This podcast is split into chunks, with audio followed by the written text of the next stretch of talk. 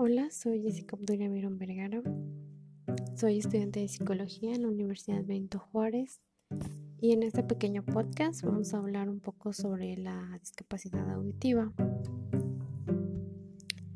Escuchar es uno de los cinco sentidos que tenemos. Sin embargo, muchas personas nacen o adquieren una discapacidad auditiva por diversas circunstancias. Pero, ¿nos hemos preguntado qué es en realidad?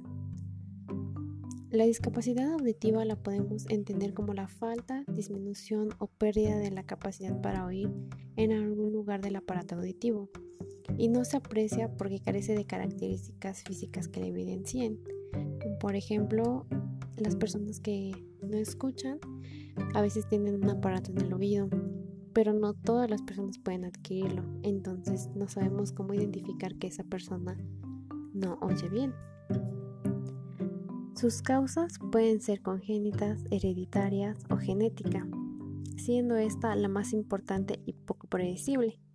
También se adquiere por problemas de partos anormales, causa fetal o maternal,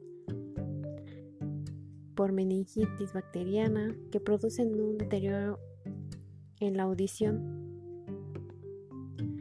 Desde luego, quienes viven con esta condición enfrentan graves problemas para desenvolverse en la sociedad, que eso es algo muy importante, porque es difícil detectar una fuente sonora, identificar sonidos, seguir una conversación y sobre todo comprenderla. La discapacidad auditiva tiene efectos importantes en las etapas tempranas de la vida de un niño o de una niña, porque afecta su pensamiento, el habla, el lenguaje, conducta, desarrollo social y emocional así como su desempeño escolar y laboral.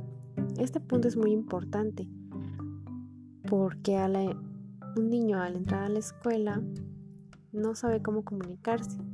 Aquí algo que, que se me hace muy importante es el lenguaje de señas.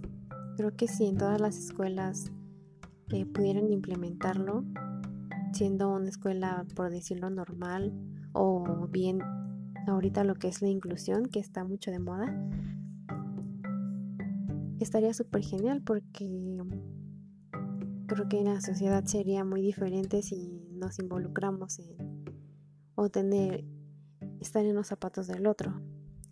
El poder encontrar una persona que en la calle no escuche bien y te hable con un lenguaje de señas y tú puedas corresponderle, siento que mejoraría mucho nuestra sociedad.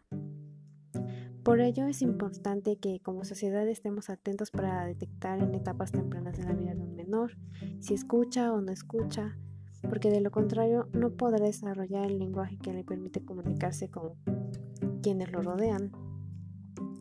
Pero, ¿por qué es importante adquirir lenguaje?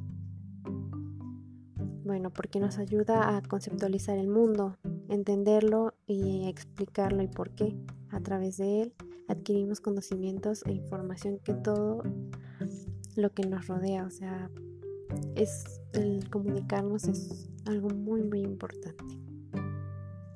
Entonces, debemos ser unas personas inclusivas.